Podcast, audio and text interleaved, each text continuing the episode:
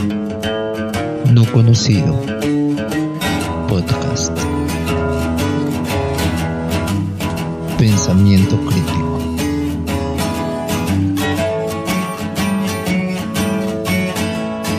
No conocido. Podcast. Bienvenido a otro episodio de No Conocido.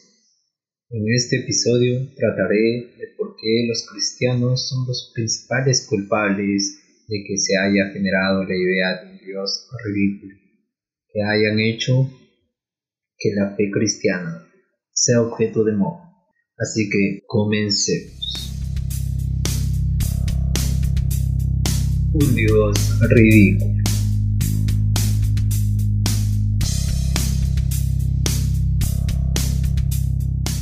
Esta vez no hablaré de lo ridiculizado que ha sido Dios y el cristianismo en las redes sociales, con cadenas, retos, esos que te proponen que escribas amén o que compartas para que te pasen cosas buenas, o tonterías similares.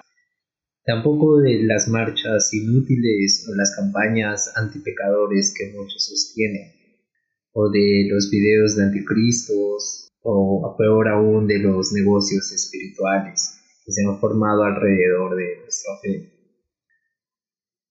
Hoy quiero ir un poco más profundo y hablar de por qué los cristianos son la principal fuente de ateísmo y alejamiento de Dios, cómo han logrado mostrar tan mal y dejar una huella imborrable de todo lo contrario a lo que Jesús quiso hacer.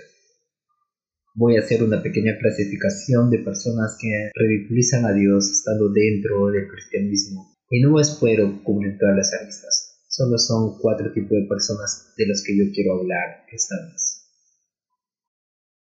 Voy a empezar con los puristas.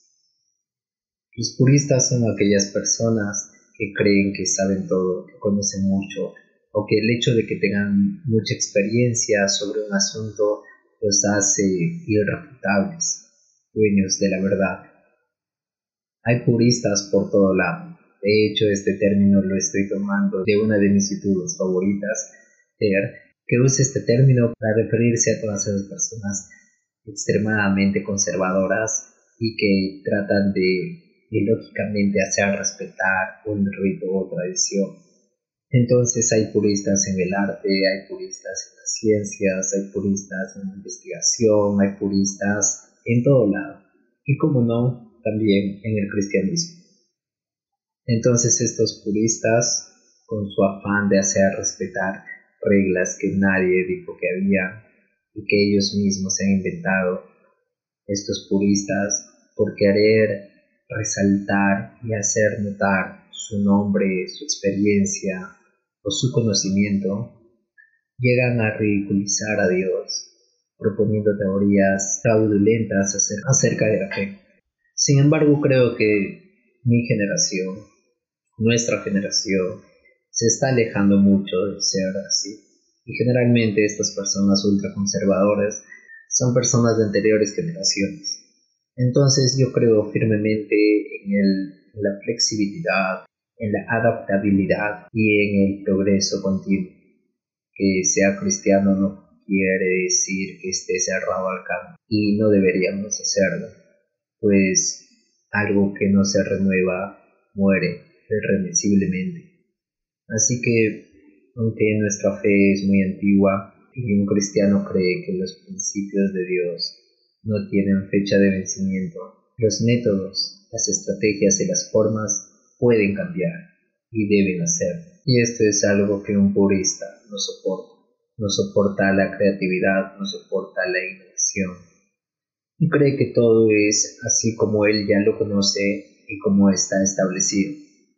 Es más, un purista se ha hecho un paradigma mental de cómo deben ser hechas las cosas. Cuando ellas no son hechas como a él le parece, comienza a criticar de una manera ilógica. Todo esto no tiene sentido. Por favor, si tú no eres cristiano, no creas que todos somos puristas. El siguiente tipo de cristianos que me parece que han ridiculizado a Dios son los aragantes cristianos que piensan que el hecho de haber ido a una iglesia o el hecho de congregar en una o de cumplir ciertos rituales los hace merecedores de un trato especial, los hace merecedores de bendiciones, los hace merecedores de éxitos que se consiguen con el trabajo y la dedicación. Y como no lo tienen, no lo consiguen, porque piensan que el cristianismo debería solucionar sus problemas de vagancia, entonces se quejan, disimulan, critican y se vuelven envidiosos. Dentro del cristianismo creemos que las cosas deben ser hechas. Una de las verdades claves del cristianismo es que por medio de la fe en Jesús y de la gracia que Él nos proporciona, podemos hacer cosas extraordinarias, podemos rebasar nuestros límites. Pero hay mucho cristiano acomodado que piensa que no tiene que hacer nada y que se tiene que sentar en su silla domingo tras domingo y esperar que su vida cambie mágicamente. Nosotros no creemos en tal mal. El cristianismo no cree en tal mal. Entonces un creyente aragán, ocioso, solamente puede ridiculizar a un Dios todopoderoso. Son cristianos también que se sientan y no hacen nada más en su vida que su única identidad es ser miembros de una congregación. Entonces no se realizan como personas dentro de este mundo, no tienen aspiraciones y piensan que es suficiente concentrarse y esperar que algo cambie sus vidas. Así que hay muchos cristianos desocupados que no buscan estudios, que no buscan trabajo que piensan que esto está bien y viven alegando que su fe es lo único que necesitan para vivir. Pero bien dice la Biblia que la fe sin obras es muerta. El siguiente tipo de cristianos de los que quiero hablar yo los voy a llamar espirituales. El término espiritual no es negativo, lo uso para referirme a aquellos cristianos que ven todo de forma estrictamente sobrenatural, que creen que todo tiene que ver con el espíritu y con las fuerzas sobrenaturales, negando rotundamente las fuerzas naturales y las circunstancias del mundo. Estas personas, por ejemplo, ven el diablo en todas partes y a toda cosa que no entiendan le dan explicación de demonios. Esto a la verdad es tan ridículo. Estas personas suelen tener un vocabulario distinto y suelen dar explicaciones a todo sin investigar y sin querer encontrar una verdad, sin nunca pensar que están equivocadas. Así que tienen terminología religiosa y creen que la explicación para todo lo que acontece es el mundo espiritual. Y esto no es necesariamente cierto. La Biblia propone la existencia del mundo espiritual y es cierto, y yo creo en él pero no uso el mundo espiritual para negar cosas que están pasando en mi vida o para tratar de explicar cosas que tienen otro tipo de explicación. Los espirituales niegan el sentido común. Una vez más recalco que no estoy hablando de personas realmente espirituales, sino estoy hablando de personas que utilizan la espiritualidad de manera errada. Los facilistas los facilistas son personas que todo lo quieren ya, que piensan que una oración, que un mensaje va a cambiar todas sus vidas. Piensan que todo se puede conseguir de manera rápida y fácil.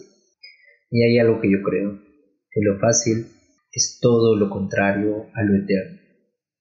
Eterno y fácil son conceptos completamente opuestos pues aquello que se consigue fácil, fácil se va, fácil se desperdicia, no perdura, no tiene permanencia, y lo eterno es aquello que permanece para siempre.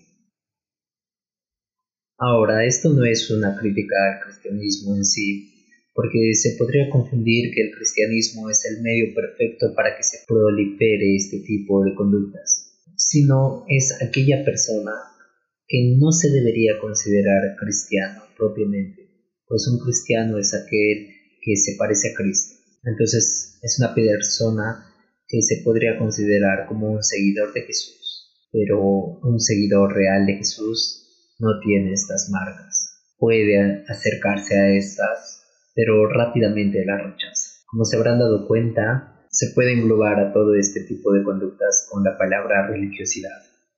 Y una vez más, yo propongo que un cristiano no es religioso, no tiene por qué ser religioso. Entonces, un cristiano puede ser creativo, puede ser innovador, puede cambiar las formas, puede salir adelante, puede dedicarse a otras actividades, puede desenvolver una vida plena en los ojos de todos, puede alcanzar éxito, no se conforma, no tiene por qué conformarse y puede buscar más, tiene la suficiente inteligencia y el sentido común para diferenciar las cosas, tiene voluntad propia y no busca que las cosas se solucionen por sí mismas, sino que realmente tiene una relación con Dios y confía en Él entonces yo creo que este tipo de personas día a día descontextualizan la Biblia, tergiversan la fe, desnaturalizan el mensaje central de Jesús y hacen de Dios y hacen de Dios un Dios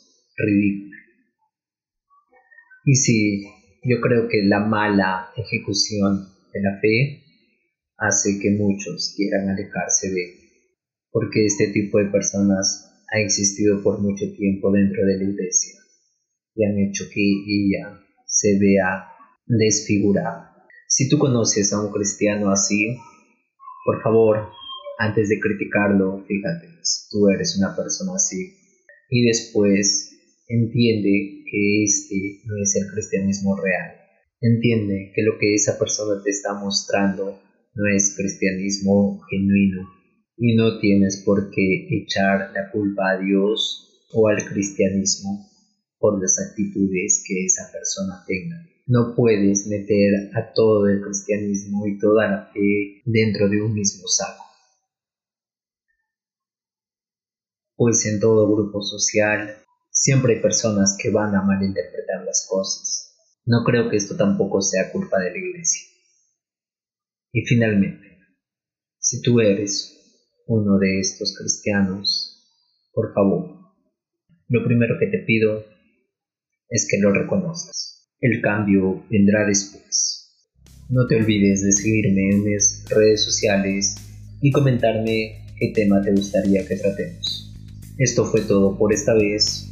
Gracias por escucharme y nos encontramos en un próximo episodio.